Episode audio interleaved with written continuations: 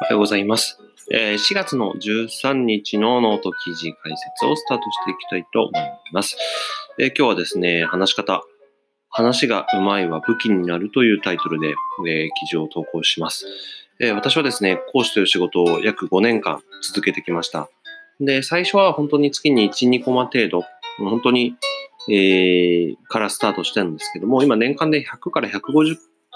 くらいの講座を担当するまでになってきました。で、まあ少なく見積もっても平均30人ぐらいに、えー話してるので、150講座話すと年間延べ4500人ぐらい。で、150講座かける90分で約225時間も人前で話し続けてるんですね。で、やっぱそうすると、やっぱいろんな見えてくることがあって、んで、講演という仕事が何なのかとか、まあ、どんな武器になるのかっていうのは、まあ、自分の中ではかなり、こう、養われてきたっていうところを自信があります。で、これから講演まで行かなくてもですね、まあ、会社でプレゼンする可能性があるとか、まあ、イベントに出展してなんか説明する機会があるとか、あとは結婚式で友人代表のスピーチを任されそう。それはわかんないですけどね。えーそういう方にもですね、まあ、話す技術っていうのを学ぶきっかけになればなということで、えー今日の記事を作成しました。で、まず、えー講演、まあ、話し方を学ぶメリットの一つとしてはですね、えー論理的思考が身につくということで、まあ、もし講師として話すんであれば、まあ、人前で話すんであれば、やっぱりロジカルシンキングってとても大切なんですね。えーそれをぜひ、まあ、簡単なものでいいので学んでみてください。おすおすすめ書籍として、初めてのロジカルシンキング3つのステップで考えるっていうものを置いてありますので、えーこれをぜひ、えー読んでみてください。で、話をするときにはですね、まあ、伝えたいこと、結論があって、で、それが明確になっている状態。これがとても大切です。で、それを話す目的、これ相手にとってのイシューっていうんですけども、これを明確に提示して、で、その明確に、それを明確に裏付ける根拠をですね、えー漏れなくダブりなくっていうのを、まあ、えロジカルシンキングの世界の中ではミーシーというふうに呼ぶんですけども、まあ、ちゃんと要素に枝分けをしてですね、わかりやすく伝えて最後に、えーまとめで終わる、結論で終わるということが大切になっています。まあ、その中で必要なのは、えー今バッと話したものの中で、まあ結論の決定と根拠の枝分けと分かりやすいまとめ、この3つを意識していただくだけで全然話し方が変わってきます。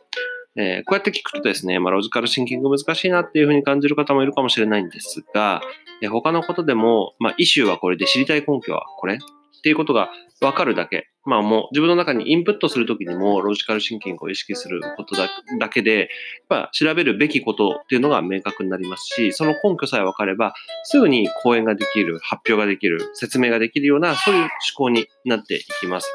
えー講演だけではなくてですね、社内の会議とか、あとはちょっとした提案なんかでも確実に役に立つスキルなので、えーまずは最低限のロジカルシンキングを学んで、えー人前で話す機会を設ける。うんそれによって有効なアウトプットにしていただけるといいんじゃないかなと思います。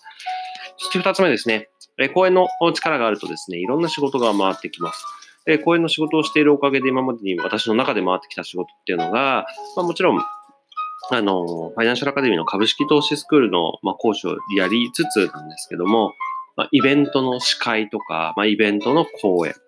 あとは、まあ、社内の部署の代表の発表であるとか、あとはやっぱり講演してると表に立つので、雑誌や新聞の取材とか、えこういったものが、まあ、能力次第ですけども、仕事が増えやすいっていうのが、まあ、喋る仕事なのかな、話し方の能力のおかげなのかな、というふうに思っております。また、あの、基本的な喋り方が身についていればですね、ジャンルが変わったとしても、すぐに素晴らしい講演をすることができるようになります。え記事には載せてませんが、私はあの、あのテクノロジー系の企業の、まあ、入門講座も担当していて、で、主にブロックチェーンについてのお話をしていくんですけども、まあ、それもですね、やっぱ株全然関係ないんですけども、その中でもちゃんとこう、話すことができる。それは、さっき言ったロジカルシンキングで何を学ばなきゃいけないのかっていうのが分かっていて、どう伝えればいいのかっていうのも分かっているので、えー分かりやすく伝えることができるっていうことですね。で、現在はですね、新型コロナウイルスの影響によって大きなイベントとかは軒並み中止になっていると思いますが、ネットを通じてのオンラインセミナーをやることが私自身も徐々に増えてきました。で、その時には、よりですね、講演力や話し方の技術っていうのが求められていきます。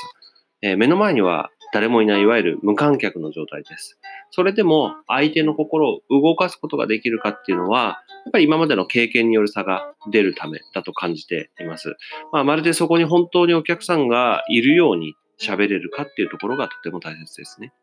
で、皆さんもですね、えー、オンラインの会議とかも行ってる人多いと思うんですけども、やっぱ伝わりにくさってあると思うんですよね。えー、なので、まあ、こういった時には分かりやすく喋る力、喋る必要が出てくるということになります。で、三つ目です。今後、話し方のトレーニングについての記事を投稿していきますということで、まあ、私自身が様々な、まあ、イベントに出席したりとか、オンラインセミナーを見たりとか、あとは先日あったのはビジネスの出資を募るピッチの場を、まあ、映像で見ていたんですけども、そこで感じたことはですね、もったいないなっていうことなんですね。少し喋り方を訓練するだけで、全く違う結果になるだろうなっていうふうに思うからなんです。要は喋り方っていうのは訓練によって鍛えることが可能です。ですので、まあ、このノートの中、ポッドキャストの中で、毎週月曜日はですね、話し方トレーニングと題しまして、記事を投稿できればなというふうに思っております。非常に基本的なことから入りまして、実践的なところまで毎週ちょっとずつですね、やっていければなと思っております。身近なシチュエーションで使える思考や技術をたくさん盛り込む予定です。まあ、ついでに歌まで上手くなっちゃうなんてね、そこまでいけるかわかんないんです。私自身が歌うまいかって言われても、ちょっとハテナがつくんですけども、えー、それぐらいで考えてます。まあ、そこがかなり体系的にまとまってくればですね、ま、YouTube でそれを配信したりとか、オンラインセミナー化も含めて行っていきたいと思いますので、喋、り方について知りたい方は、今後の毎週月曜日の私のノートの記事にご注目いただければなというふうに思います。では、まとめです。えー、話し方は武器になるし、えー、誰でも訓練次第で上手くなることが可能です。その上で今日のまとめなんですが、えー、話し方を学ぶとですね、論理的思考が身につきやすくなります。で、話し方に関する、まあ、仕事が増えやすくなる。今ね、仕事どんどん少なくなっちゃいますから、まあ、そういうスキルを一つつけておきましょうと。で、話し方の能力があるだけで結果が変わる部分はたくさんありますよと。えー、ということがまとめなんですが、ということで、まあ、来週から喋り方のトレーニングっていうのをやっていきたいと思っております。え、特にこの音声配信で聞いていただくとですね、より実践的に皆さんもできるんじゃないかなっていうふうに思いますので、一緒に喋り方を鍛えていきましょう。はい。では、最後まで聞いていただきありがとうございます。こちらのポッドキャストではですね、まあ、ノート記事解説なんですが、まあ、えー、ツイッターなんかと連動しまして、いろんな学びを載せております。えー、多少なりとも学びがあれば、えー、好きボタン、